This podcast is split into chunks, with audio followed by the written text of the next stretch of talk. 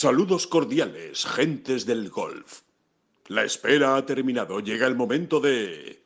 Bola provisional. Pues sí, no, la verdad es que nos hace bastante, nos hace bastante ilusión eh, decir que este podcast, esta bola provisional, se está grabando desde Bay Hill, concretamente desde el centro de prensa, desde el Media Center del Arnold Palmer Invitational. Desde aquí le vamos a contar todo lo que suceda en el PGA Tour esta semana con John Ram y Sergio García y por supuesto todo lo que haya en la actualidad del golf. Así que, bueno, que, que no nos extendemos más, que empezamos. Que no son las flechas la culpa del indio, que no son las flechas la culpa del indio. Si hay viento, si llueve, no influye en el swing, no importa si es marzo, noviembre o abril. La culpa del indio, la culpa del indio, la culpa del indio, la culpa del indio. Hola, ¿qué tal? Muy buenas, saludos a todos. Eh, martes 1 de marzo. Hemos retrasado esta semana el, el podcast del lunes al martes. Entenderán ustedes perfectamente por Qué qué. vergüenza. Qué vergüenza. Eh, Qué vergüenza, no hemos, no hemos tenido la, la entereza Las agallas. y la previsión de, de- de haber sido fieles a nuestra cita con los lunes. Pero bueno, Bueno, venga. se, se- se entenderá. Bueno, eh, estamos en, en Bay Hill, como decíamos en la presentación. eh, estamos en el Arnold Palmer Invitational. eh, teníamos muchas ganas de estar aquí. eh, es, un, es un mítico, David. Es que es uno de los grandes míticos del circuito americano. Y es estar en la casa del rey, ¿no? El rey, ¿no? Que es como se conoce a Arnold Palmer. Luego reyes hay muchos, evidentemente, ¿no? Hay otros que son más reyezuelos, pero reyes... Reyes de Taifas también. Pero reyes hay muchos, ¿no? Pero el rey, el rey así con mayúsculas, El rey del golf. Arnold Palmer, ¿no? Él cambió la historia del golf, ¿no? En eso parece estar de acuerdo todo el mundo. Y si uno repasa un poco los grandes hitos y, y cómo, cómo se, suce- se sucedieron los acontecimientos en general, pues te das cuenta de que sí, de que Arnold Palmer es pieza clave, por ejemplo, en la revitalización del Open Championship, del British Open, del más importante de los torneos realmente, ¿no? Por, por historia, ¿no? Pues fue él, ¿no? Quien, quien de alguna manera consigue llevar otra vez a los jugadores americanos para allá, eh, bueno, quien, quien tira de ellos, ¿no? Eh, fue él quien de alguna manera, eh, Arnold Palmer, por eso estamos muy contentos, Alejandro, es que al final venía a las raíces, estar en los sitios, esta es la casa de Arnold Palmer, ¿no? Ahora iremos a eso también, pero fue él, Arnold Palmer, quien de alguna manera, y también parecen estar de acuerdo los, los estudiosos del asunto, ¿no? Eh, acuñó, acuñó el, el concepto de mayor, ¿eh? de torneo grande. De grande, ¿no? los grandes. Lo que hoy entendemos como grande no siempre se entendió así. O sea, en los años 30, 20 del pasado siglo mm, no existía esa, esa idea es- concreta y, y- y clara, diáfana. Definida, ¿no? De los cuatro torneos grandes. ¿no? Exactamente, ¿no? y fue Arnold Palmer, ¿no? Quien, quien realmente la acuñó, ¿no? Eh, bueno, son muchas cosas y luego con él nace la, la gran cobertura eh, Televisiva, ¿no? televisiva, ¿no? Eh, que hace del golf, uh, bueno, que le hace dar un salto brutal, ¿no? En, eh, como, como deporte popular, ¿no? Como actividad popular y como se- seguimiento de, de, bueno, de la famosa armada de, De Arnold Palmer, De ¿no? Arnold La, Palmer, la ¿no? Arnold Palmer Army, ¿no? Que, que se dice. Eh, ¿Tú dirías que es uno de los, no sé, eh, es, es difícil quizá hacer esa, eh, esa clasificación, pero, no sé, uno de los cuatro o cinco personajes cruciales en la historia del, del golf? Eh, estamos hablando de Bobby Jones, estamos hablando de Olton Morris, Arnold Palmer, Jack Nicklaus, No, Tiger Woods, ¿no? Absolutamente, absolutamente sí, absolutamente sí. Lo del rey no se lo ponen aquí gratuitamente, no es una manera de hablar, no es un cariñito. Vamos, que se lo ponen por delante de Nicklaus. Claro, claro, por eso te digo que eso, eso es muy importante y por delante de Tiger, ¿no? Luego Tiger será el emperador. eh, no, es verdad, ¿no? Sí, sí, sí, sí, te entiendo. Y, y Jack Nicklaus Pero rey solo hay uno. Y, y Jack Nicklaus será el mega El rey, dios. ¿no? O, el, o el dios. Pero el rey es lo lleva por algo, ¿no? Y luego además es muy curioso por, por, por cómo era él como jugador, ¿no? Yo creo que Arnold Palmer eh, defiende un poco toda esa parte más eh, Del espectáculo, ¿no? Sí, no, del espectáculo y de la garra, ¿no? O sea, al final el golf no es solo un, un deporte tan fotográfico y tan estético, ¿no? O sea, Arnold Palmer tenía su propia estética y era una estética muy de... De gladiador. Sí, sí, un swing bestia, ¿no? Va- Vamos a decirlo así, ¿no? Muy, muy, muy rústico, ¿no? Podría decirse. o- Sí, sí, un swing muy rústico, muy suyo, absolutamente personal e intransferible. eh, no intentar, no intentar imitar Arnold Palmer. La medida de lo posible, sobre todo si te duele un poco la espalda. Y, y bueno, es un poco, ¿no? Que eso también a mí me encanta Arnold Palmer, ¿no? No era precisamente, él no transmitía o trasladaba la imagen de nene pijo que, que le da a los palos, ¿no? Para nada, ¿no? Para nada. En realidad no, no lo han hecho ninguno de los grandes. No, es verdad, ninguno de los grandes eh, responde a ese estereotipo, ¿no? Tan extendido, por desgracia, en el, en el mundo del golf y que realmente no, no- no se equipara con la realidad. Eh, estamos en la, en la sala de prensa, como decíamos antes, del, del torneo. Eh, aquí ahora mismo son las ocho y media de, de la mañana cuando estamos grabando el, este sé podcast. antes de nada, Alejandro, perdona que te interrumpa. No sé qué sensación tenías tú ayer, por ejemplo, volando de- desde España, desde Europa hacia acá. Yo tenía un poco esa sensación de... Me estoy poniendo muy serio, ¿eh? pero me, me- me apetecía contar esto, ¿no? La sensación un poco de estar de venda en los ojos, de huida hacia adelante, ¿no? No, lo digo por todo lo que está ocurriendo en Europa, ¿no? Por todo lo que está ocurriendo en Ucrania, Sí. eh, tenía un poco esa sensación, ¿no? De mm, casi de a ver, a ver De irresponsabilidad. sí, un poco de traidor entre comillas. Fíjate lo que te estoy diciendo. Traidor no sé a qué. Yo creo que se me entiende, ¿no? Eh, pero bueno, luego uno piensa, es que este es nuestro trabajo, ¿no? Nos- o sea, al final hay, hay- hay que seguir Hay que seguir, sí. para adelante, ¿no? Pero es el contraste, ¿no? Viene uno de estar en casa. Realmente en España no es que haya grandes problemas con la guerra ahora mismo, ¿no? Sí, pero hay mucha preocupación, está mucho más pendiente de, sabemos de que va los a haber de grandes problemas, que esto va a traer una Sí. cola horrorosa.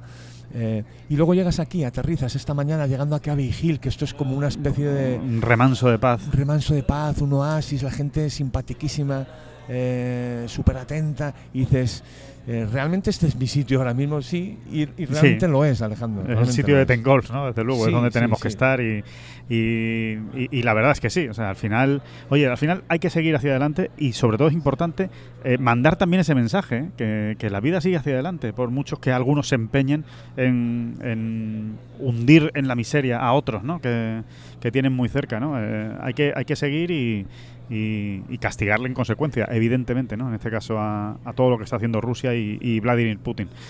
Que mm, no te decía David que, que, bueno que estamos ahora mismo en la sala de prensa, ¿no? Estamos viendo el, logo ¿no? de Arnold Palmer por, por todos lados, ahí en la, en la pues en la clasificación, en el leaderboard, que evidentemente pues todavía no está activo, estamos a martes.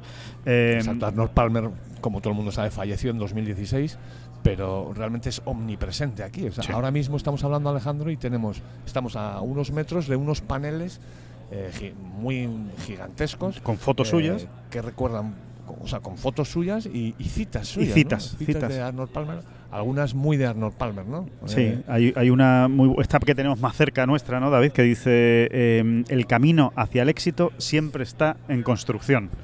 Efectivamente, no. Yo siempre lo algunas veces lo hemos comentado.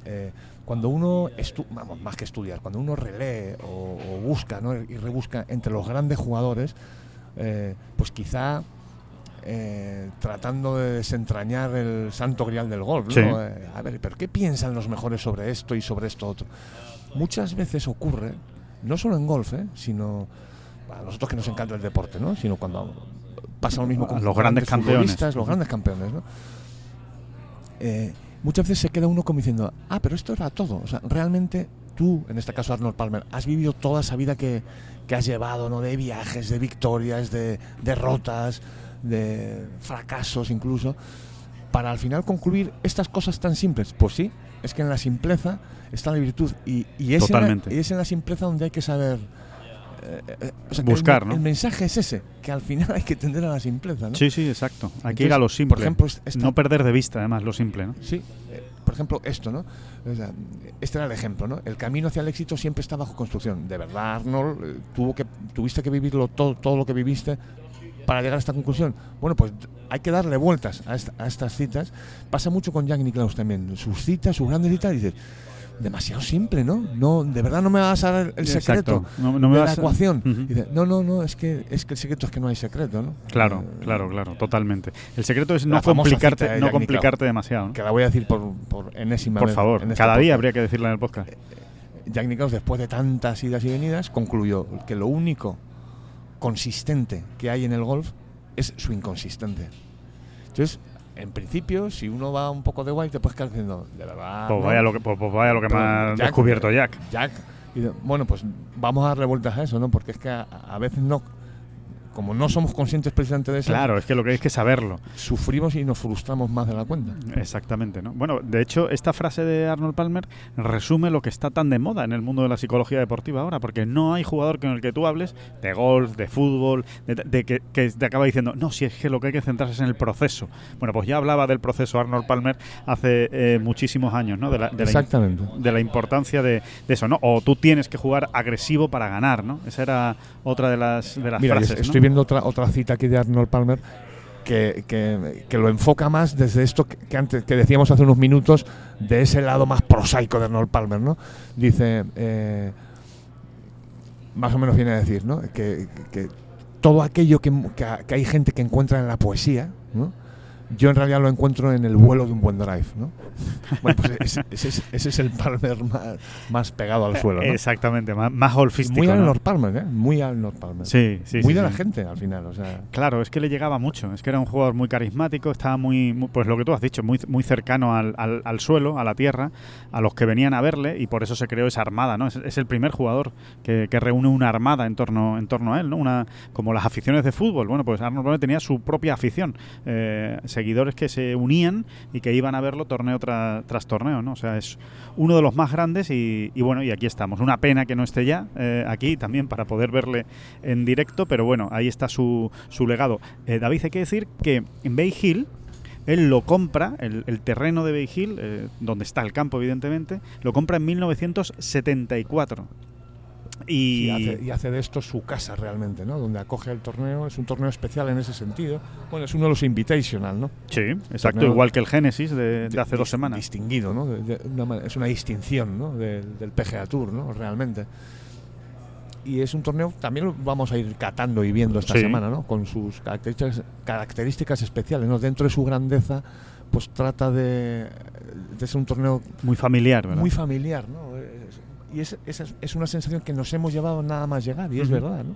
O sea, cómo realmente lo bien que está hecho todo, ¿no? Hay que decir que esta es la 44 edición consecutiva de este torneo que se juega en este campo. Desde ¿no? 1979. Exactamente, desde 1979 incluido, ya se empezó a jugar este torneo. en- ha ido cambiando de nombre según los sponsors, obviamente, ¿no?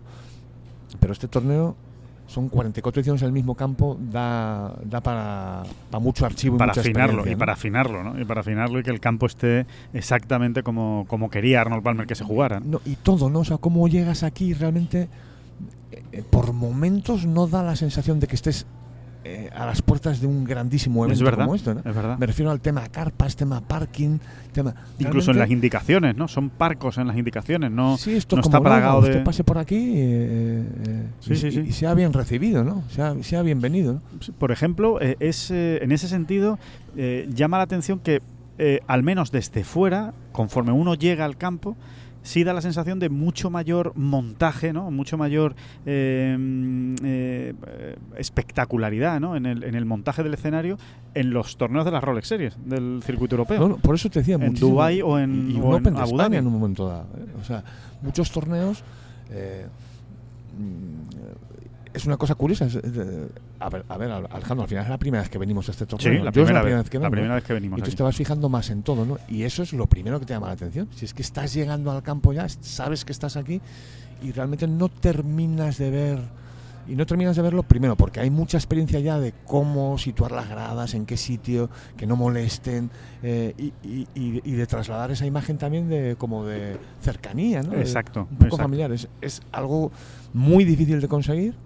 Eh, mira, en algunos British Open, siendo un mayor, En algunos, y- con la dificultad de la cantidad de gente que mueve, Claro, claro. claro. Y las gradas que obviamente y obligatoriamente tiene que haber en un British Open. Pero hay veces que en un British Open uno tiene esa sensación también. Sí, es verdad. Estás ya muy cerca del campo y dices, pero aquí hay un British Open de Sí. verdad, ¿no? Pasa en Wentworth también.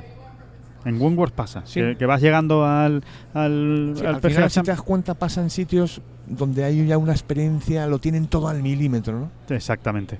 Eh, bueno, pues eh, como tú decías, efectivamente, desde 1979 se viene jugando aquí. Eh, hay que decir, por cierto, que hemos podido ver un poco ¿no? de la urbanización que hay alrededor de- del campo y que es una maravilla. Es eh, también una urbanización de muchos años, súper cuajada, con unas casas fantásticas y, y la verdad es que, que- que gusta. Parece muy grande, ¿verdad? Cuando uno llega, da la sensación de ser un, un terreno muy grande. No es pequeño, no es pequeño eh, Bay Hill, pero por ejemplo es bastante más pequeño que el Augusta National, para hacernos una idea. Sí, sí, uno luego empieza a mirar en acres, ¿no? Como les gusta medir En aquí. acres, sí. En acres. En acres, concretamente en acres, eh, este tiene 270 acres, Bay Hill, ¿no? Que Sí, Augusta National tiene más de 300. o sea, 365. Para hacernos una idea de, de- de- de tallas, ¿no? Sí, exacto, gente- del tamaño ¿no? de, los campos. Y, y bueno, en cuanto ya al torneo en, en sí mismo, eh, decir bueno que la noticia de última hora, evidentemente, David, es la de Bryson de Chambó, el defensor del título, el que eh, asombró a todos el año pasado ¿no? con esos drives en el, en el hoyo 6, tirando prácticamente a green, ¿no? intentando a green. Al final no tiraba a green porque no llegaba, pero casi, pero casi, pero casi, Y casi. estaba ahí de uno en un par 5, ¿eh? Exacto, estaba bueno a borde de green, estaba en el- o, en el bunker de green, ¿no? Eh, así que ese espectáculo nos lo vamos a perder porque evidentemente ahí va a haber mucha gente colocada para ver esos esos drives de de, de Chambó. Vamos a ver quién sorprende. Alguien lo va a intentar, ¿eh? Es posible, es posible, es Sí, posible. sí, seguro, ¿eh? Si esto ya va, eso, esto ya va en esta línea. Aquí le pegan ya todo. ¿no?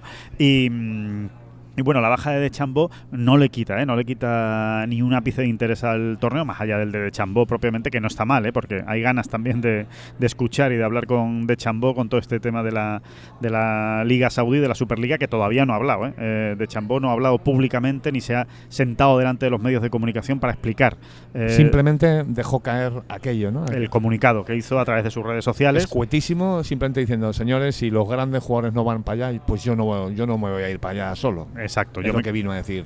Así de claro, yo me quedo en el PGA Tour. Así que, eh, bueno, no está de Chambó, pero sí tenemos eh, pues nada menos que a seis eh, top ten mundiales, que no está absolutamente nada mal, y, en- y con ellos a la cabeza John Ram, ¿no? John Ram como número uno del mundo, que debuta aquí, David. Sí, Como mira, yo, creo- yo creo que esta semana. yo- exacto. yo creo que esta semana sí merece la pena que nos enrosquemos un poquito en la boina, ¿vale? No, te lo digo porque tenemos a dos españoles, eh, como John Ram y Sergio García, ¿no? Casi nada. que, que- que siempre mm, portan un cartel más que interesante, ¿no? Pero es que John Ram no había metido este torneo nunca en su calendario y no es un recién llegado. John ya es- esta es su séptima temporada, ¿no? 16, 17, 18, 19, 20. Sí, esta es su, Sí, su- completa, digamos, su sexta. sexta. Está iniciando su sexta. sexta temporada que será completa y su séptimo año de presencia en el PGA Tour, ¿no? Cuidado, cuidadito ya con John, ¿eh? Cuidado con, Sí, y es raro que este no Cuidadito con el nunca. morrosco, que lo de morrosco va a irlo, vamos a tener que irlo ya jubilando, ¿no? Sí, hay que a decir, este punto. Mid Morrosco, ¿no? Como Mid Amateur, pues Mid Morrosco. No, Bueno, pero... Pues eh, el mismo Rosco es la primera vez que juega aquí y luego Sergio lo jugó mucho en sus primeros años. Pero De hecho, también esta, es- lo- esta va a ser su, la decimotercera vez que Sergio juega en Bay Hill, pero llevaba nueve años sin venir, ¿no? Llevaba mucho tiempo sin venir. Entonces, yo creo que ahí sí que merece la pena que nos enrosquemos un poquito la boina, que, que lo, que lo enfoquemos también por ahí, hombre, porque es un acontecimiento, no deja de ser un- uno de, las grandes citas del PGA Tour cada año y que este año el golf español va a estar muy bien representado, ¿no? Así es. eh, no venía siendo así. No, no, no, no venía siendo así. De hecho, eso es lo que tú has dicho perfectamente, ¿no? En Que- este, en este sentido, de todas maneras, que si nada más nos podemos llevar un- perfectamente un tirón de orejas, hay que decir una cosita, ¿eh? ¿Eh? A los señores, Cuente. a los señores Severiano, Olazábal, Sergio, incluso Jiménez, que, que, bueno, que, que han jugado aquí, ¿no? Este torneo. Bueno, pues al final, en estos años donde Sergio, por ejemplo, dejó de venir, ha sido cuando el golf español ha conseguido sus mejores resultados aquí, de la mano de quién? De Gonzalo Fernández Castaño, Ahí es. que fue tercero en 2013, y de la mano de Rafa Cabrera Bello, que fue tercero en 2019. Así que, Que se pongan las pilitas. que se Lo- ponga- lo- vamos a poner las pilitas ya, ¿eh? que a ver, a ver si hay alguien que mejora ese resultado. Ojalá. Si alguien mejora el resultado esa semana, ese tercer puesto, nos vamos con un canto en los dientes, ¿eh? porque eso significaría evidentemente que el domingo se está peleando por la, por la victoria. Eh, ojalá. Nos vamos a centrar también mucho en John Ram y en Sergio García, pues porque eh, vamos a estar aquí dos semanas. Esta es la primera en Bay Hill y vamos a estar también en el de Players la semana que viene. Van a ser dos semanas perfectas, David, para calibrar cómo están el juego de John y de Sergio, así como de todas las grandes estrellas mundiales, antes de- del, del- del- del chupinazo ¿no? de los grandes, antes de la llegada del Sí, an- de Augusta. ¿eh? Antes incluso del, Mundial Match Play, ¿no? Que también es un momento bonito, ¿no? Y, y potente, ¿no? Sí, del, sí, sí, sí. del calendario.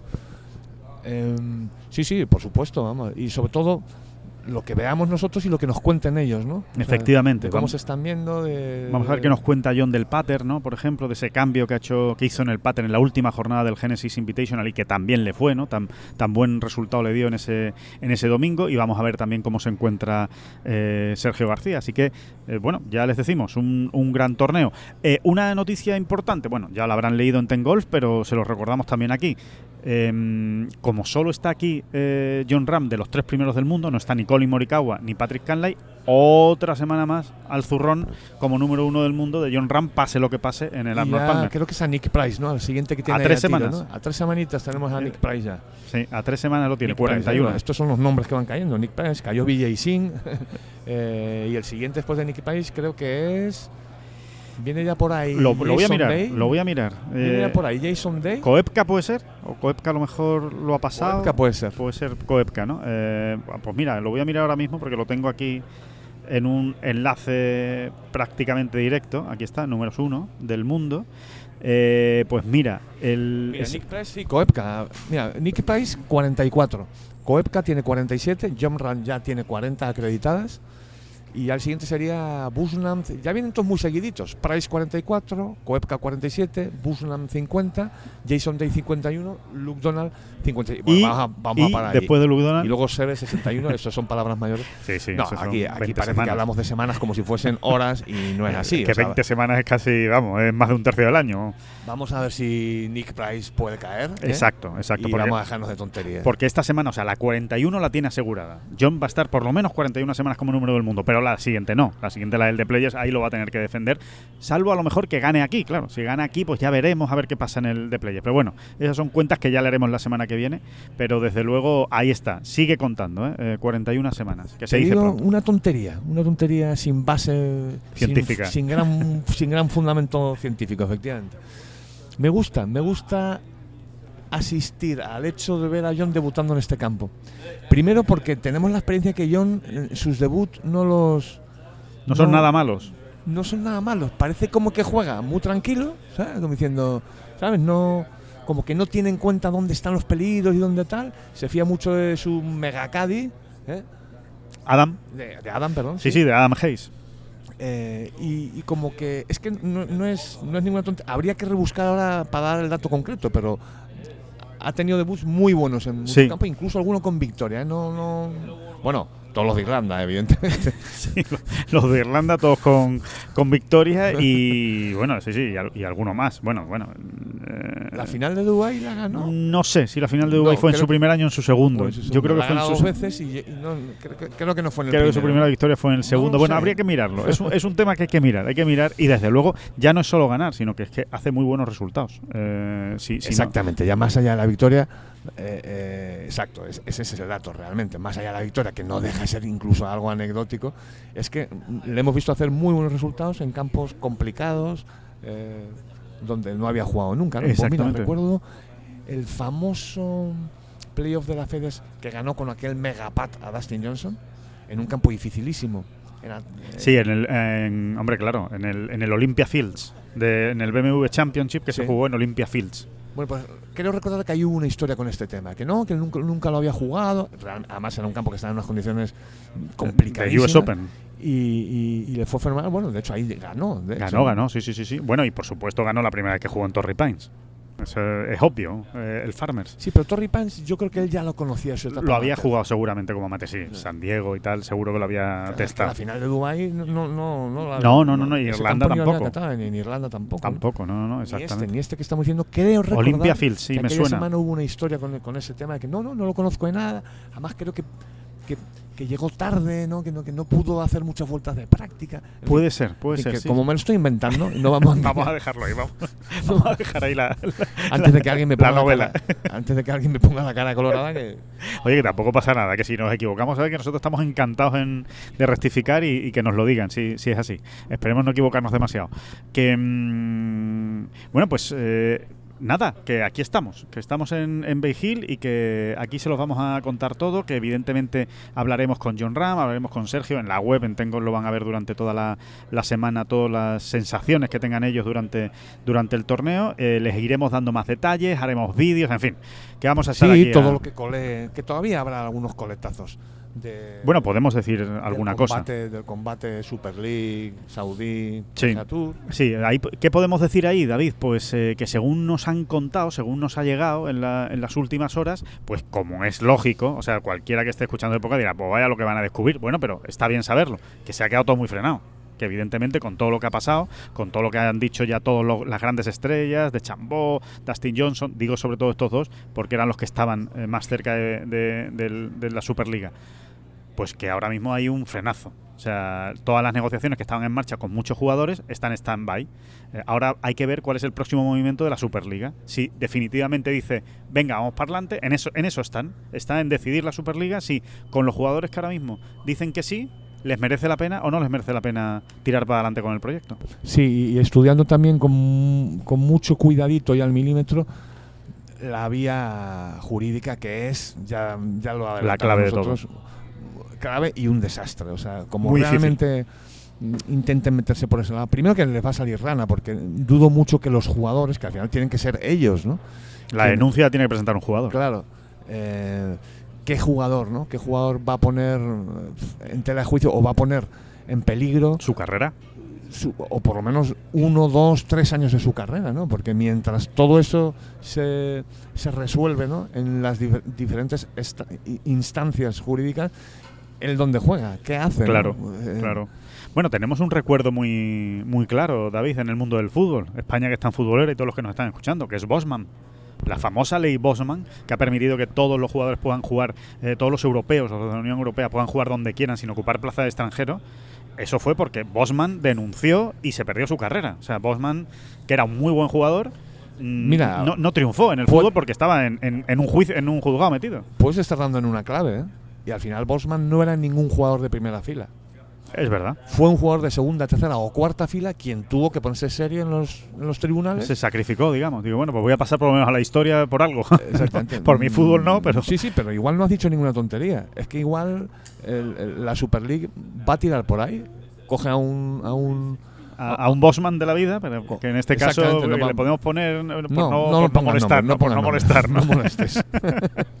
por no molestar. No, pero sí, puede ser. no, es ser. verdad. porque Pone un jugador que esté muy convencido del proyecto saudí y que realmente, bueno, pues eso, que, lo- que lo van a inflar hasta, hasta arriba de dinero, hablando mal y pronto, y que sea él, ¿no? Quien, quien, ¿Quién del paso? y quien marque luego la jurisprudencia, ¿no? Sí, el que se inmole. el que por cree decirlo- jurisprudencia. ¿no? Exactamente, el que se inmole de alguna manera contra en este en este asunto jurídico y, y acabe llevando a cabo esto. Bueno, vamos a ver, vamos a ver si eso si eso ocurre o si incluso ya se está hablando, ¿no? De, de cómo de cómo podrían hacerlo, porque no hay otra manera, desde luego, ¿eh? Eh, que, que esa.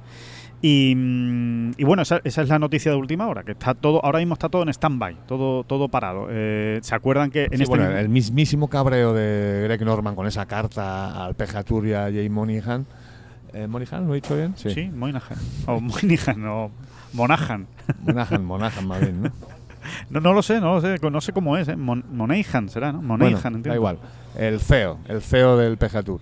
Em, Simplemente el, el- el- el tono tan agresivo, tan... Es de alguien acorralado, es de alguien acorralado, al que... es de alguien muy enfadado, efectivamente. sí, ¿no? sí, el que, que- que no ve muchas salidas. Es alguien que de, repente, de pronto no ve muchas salidas a esta historia, ¿no? Hombre, recuerdan que nosotros en el podcast, David, comentamos que la idea, todo esto antes de que todos los jugadores dijeran que no, que se quedaban en el PGA Tour.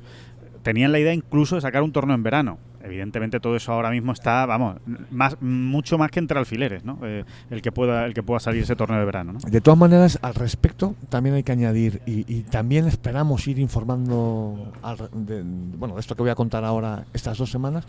Este, este problema de la Super League y el PGA Tour tiene una ramificación en la Ryder Cup, y en concreto en el equipo europeo y en la Bueno, que es, capitanía, es que ese es uno de los temas importantes de esta semana. y en la capitanía europea de la Ryder Cup. ¿Por qué? Pues porque se han encontrado con que mm, varios de los posibles capitanes estaban hasta las cejas metidos en el lío saudí. Por ejemplo, Henrik Stenson, ¿no? que es el primer nombre.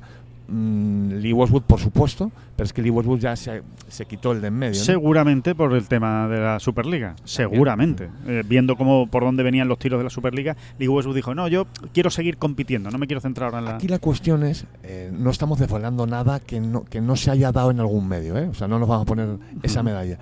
Porque se ha dado, por ejemplo, yo lo he leído ya en algún medio Sí, americano, ¿no? sí, sí, sí. podemos dar nuestro enfoque, Alejandro. Eh, la cuestión aquí es, ¿no os parece raro, raro, señores oyentes de bola provisional, que a comienzos de marzo no tengamos todavía capitán? Claro, claro que es muy O sea, raro. normalmente, De hecho, Europa normalmente nombra a su capitán antes que Estados Unidos. Normalmente. exactamente. Suele ser a finales del año anterior. Sí, hubo un tiempo donde se, donde se hacía oficial en Abu Dhabi, ¿te acuerdas?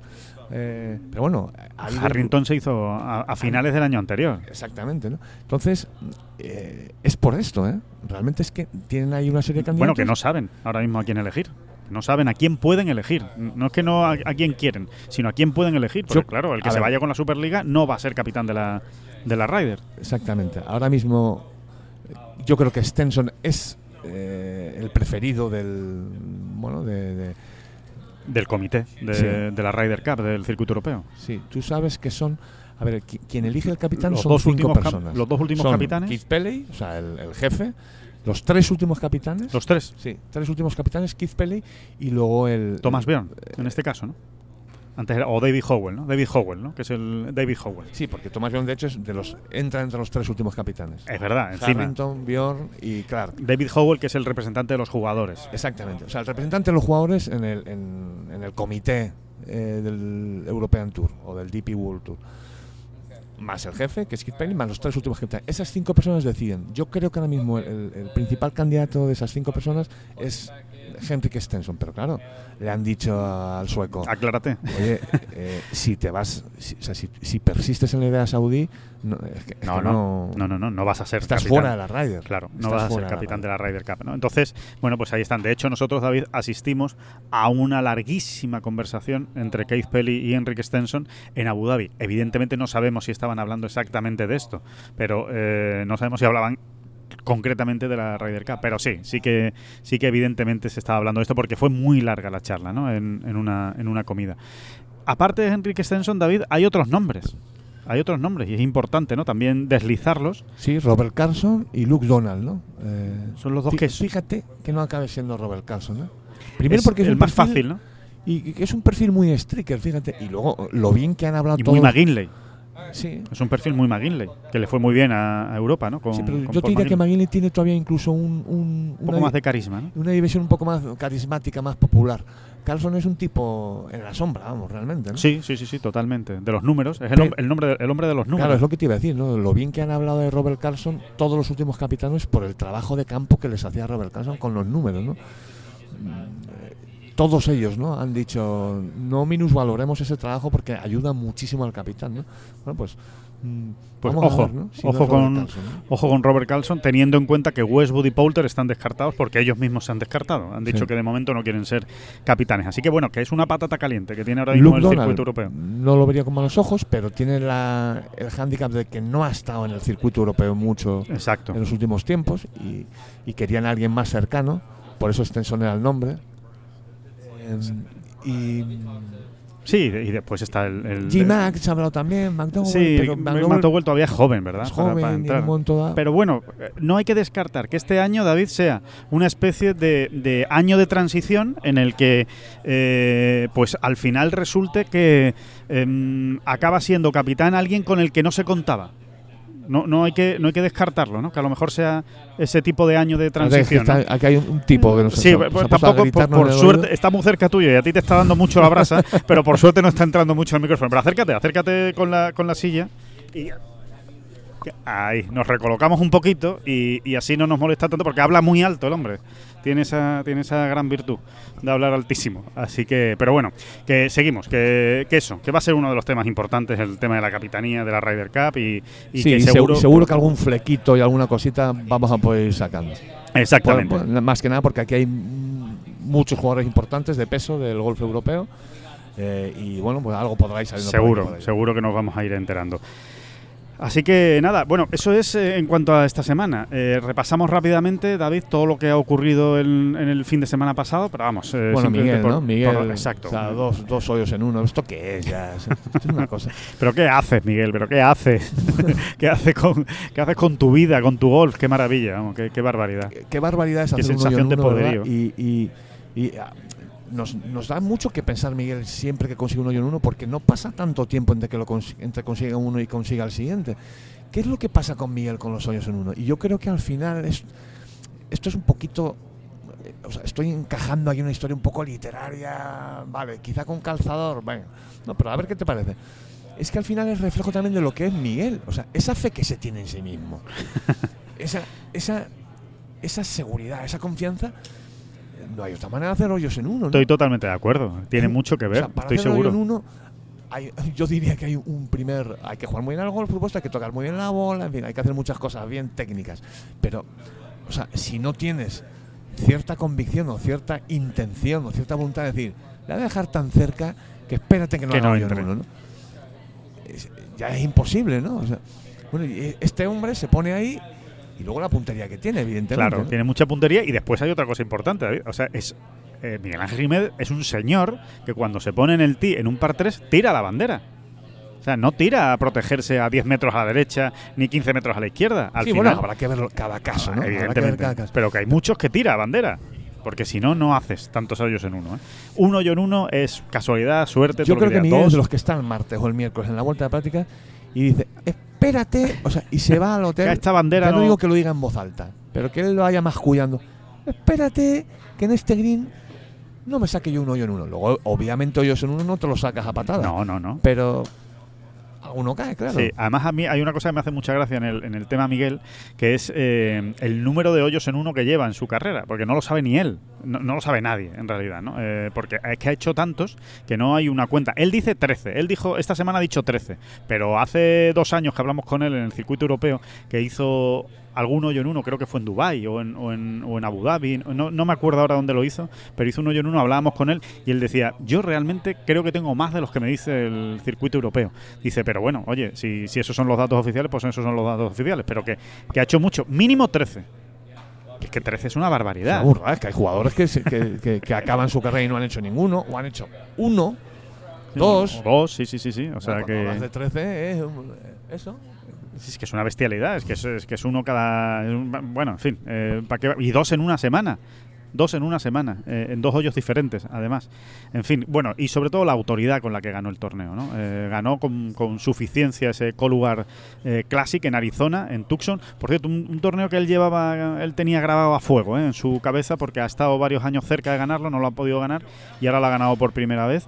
Eh, son dos victorias en los tres primeros torneos del año en el PGA Tour Champions. Por supuesto, el líder absoluto de la Schwab Cup, que es su gran objetivo. El gran objetivo de, de Jiménez es ganar la Schwab Sí, Cup. es decir, venga, Bernardo, deja un sitio para los demás algún año, en años alternos, por lo menos. ¿no? Exacto. Y además se lo preguntaban, ¿eh? Oye, ¿es tu objetivo ganar la Schwab Cup? Y dice, por supuesto, decía eh, Jiménez riéndose, ¿no? Eh, teniéndolo muy claro. Así que enhorabuena a Miguel Ángel por esa extraordinaria carrera que, que está haciendo en el PGA Tour Champions, ¿no? Especialmente. Y, mm, y bueno, y también nos dejó evidentemente el, Honda Classic, la victoria de Sepp Straka, un, jugador que, bueno, un jugador curioso, ¿no? Eh, primero que es una victoria histórica porque es el primer austriaco que gana en el PGA Tour. Y segundo porque, bueno, es un jugador interesante, ¿eh? es, un, es un jugador que viene desde abajo, que viene desde el Conferry Tour, eh, ya ganó en el Conferry Tour un torneo, formado en Estados Unidos, en las universidades de Estados Unidos, y que eh, es, un, es un golfista que ha dejado su sello en torneos, en semanas determinadas, un jugador que es capaz de hacer vueltas muy bajas ¿no? y de hacer eh, muchos verdes, así que eh, sorprendió su victoria porque todo apuntaba a que iba a ganar evidentemente a Daniel Berger o Shane Lowry, que es el que se puso líder en la última jornada, pero al final acabó llegando por detrás, como suele pasar muchas veces en ese campo, en ese PGA National, que es una maravilla ese final, eh, y fue el que mejor lo aprovechó, ¿no? con tres verdis en el, en el tramo final y se llevó la victoria. Straka, eh, seguro que muchos lo habrán conocido a lo mejor esta semana, pero ya venía, ya venía dejando algunos detalles. eh, Sí, es un hombre que suena y que siempre ha sido considerado como un gran pegador. Por ejemplo, Sepp Straka, lo que pasa es Muy que largo. después se le han echado encima pues, to- toda esta nueva generación, ¿no? Ya- Ahora ya no se sabe quién se es el gran pegador. delante- o sea, es que ni- fíjate que ya ni siquiera de Dustin Johnson se habla ya como el gran bombardero, ¿verdad? Es increíble. Parece increíble, ¿no? Sí, o O sea, Bubba Watson. Es que ya Bubba bueno, Watson. Bubba Watson quedó, ¿sabes? En, en el, en- en el recuerdo, vamos. A Bubba Watson ahora mismo es absolutamente del montón. Sí. En ese entre, dentro, de entre los de que la pegan, media hacia arriba, de la media hacia por arriba. supuesto, la media hacia arriba, por supuesto, pero del montoncillo más o menos, ¿no? Sí, sí, sí, es increíble. Á- Álvaro Quirós. Con Álvaro Quirós tenemos mucho cachondeo con eso. Hay que decir, en, en favor de nuestro amigo Álvaro, hay que decir que todavía de vez en cuando. Cuando le sale, de le sale, cuando, ¿verdad? No, no. pe- puede pegar muy, muy, muy Sí. duro. Pasa que él, como tiene ese, ese toque victimista también, ¿no? Tan victimista de que, Momento palo a Álvaro Quirós. que esto que también dice, nah, yo ya no le pego. No la muevo. no la muevo. No, no. Y sobre Y todo cuando y pega, una- cuando pega esas bajitas, ¿no? Cuando Y pega ahí una, un- y una mierda, Álvaro. No, le pega todavía durísimo. Á- Álvaro todavía estaría en disposición de competir en las más altas instancias sí, sí, ¿no? del seguro. mundo bombardero. ¿no? Bueno, de hecho a Álvaro lo único que le falta es confianza para poder re- realmente en todos los torneos pegarle a saco, ¿no? Con esa, con esa libertad que es la que te da esos eh, metros extra. ¿no? ese plus. Em, y bueno, y Straka era de estos, ¿no? Straka Sí. era de lo de, uh, Straka, a ver", y ahora Straka ya, pues. sí, uno- Pero bueno, sigue, sigue siendo un gran pegador, ¿no? bueno, el drive que mete en el Eso 18. te iba a decir, ¿no? El drive el del que- 18 el domingo es una clara muestra. ¿no? Exactamente, fueron tres- casi 340 yardas con un diluvio. ¿Se ¿eh? te fueron los ojos hacia ese flanco izquierdo de la calle Por supuesto. a Severiano en el Por 83, supuesto, ¿o no? por supuesto que sí, por supuesto que sí. Porque realmente es en, en ese búnker que estaba ahí, ahí estaba el antiguo búnker, estaba más o menos ahí situado. Y desde allí le pegó Sebe, bueno, el reportaje, ¿no? Ese que hemos hecho en Tengol, que, que son reportajes muy... Que merece la pena. Si no lo han visto, échenle un, un vistazo recordando ese tiro, ¿no? Uno de los mejores golpes de la historia del golf. Y no lo decimos nosotros. Bueno, Severiano, una vez finalizado el grueso de su carrera, cuan- que es cuando escribe su autobiografía, eh, estamos hablando ya del año, no sé de qué año es la autobiografía, debe ser 2009, así, no me hagas mucho caso, ¿eh? 2007, 2007 puede ser la autobiografía. Bueno, él en esa autobiografía, tal y como re- recordamos en el reportaje, él se decanta por ese golpe como Sí. el más importante, como el más bestia, ¿no? Que dio el, en su mejor, el mejor golpe de su que carrera. lo dice Severiano ya, pues y cuidado con los golpes que dio Severiano. ¿eh? Claro. Cuidado con los golpes que dio Severiano, que no fue precisamente un jugador de golpes fáciles y, y habituales ni, ni clásicos, ¿no? Así que, mm, que bueno, eso. Y por último, eh, Que se juega en Kenia esta semana. bueno, y, y- hablaremos el, hablaremos el- hablaremos el jueves. ¿no? sí, hablaremos el jueves de, de- de Kenia y de todo Pero lo que bueno, se juega esta semana. Que vuelve el circuito europeo, ¿no? Vamos a. Sí, vuelve, vuelve. Ya era hora, ¿no? Que eh, se ha, se ha notado la ausencia, se ha notado la falta de semanas y la falta Y de. muchos españoles allí jugándose mucho, porque gente como Gonzalo, por ejemplo, Fernández Castaño, que no- debuta. debuta, claro, es que no van a tener muchas oportunidades de jugar. Y esta semana, pues, eh, hombre, sería muy bonito para ellos, muy importante para ellos hacer ahí un acopio de, de confianza, pero también de puntos. De puntos, de, puntos de puntos, y de, y de poner en marcha la temporada, ¿no? Es que es muy importante, eh, si no se te van echando los tiempos encima. No, eh, quería para terminar con el fin de semana pasado, y ya acabamos, el, el Challenge Tour, ¿no? El, el, Johnson Workwear Open, que buena semana de Emilio Cuartero. Eh, es curioso, ¿no? Lo, que está pasando con los españoles en el Challenge Tour este año. Eh, que se van pasando el testigo. Eh, se va, bueno, se van pasando el testigo, pero que, que, la mayoría se pegan piñazos, que no pasan el fin de semana. O sea, que hay muchos, hay 10, 9, 11 españoles, pero pasan el corte 1, 2 pero el que lo pasa está arriba. O sea que. Eh, sí, eso que. Eh, venga, esta semana te toca a ti. Le eh, te toca a ti. Y el, testigo. Y el resto se va. Se va. Dice, no, los demás no vamos a pasar el corte, pero tú lo vas a hacer bien. Entonces, bueno, esta semana le ha tocado a Emilio Cuartero, que lo ha hecho, lo ha hecho realmente bien. Al final ha acabado duodécimo con una gran última jornada. Bueno, y victoria de JC Richie. Otra más, la segunda consecutiva. Victoria por arrase total, aunque lo pasó mal el último día, saliendo con 10 golpes de ventaja el domingo. ¿eh?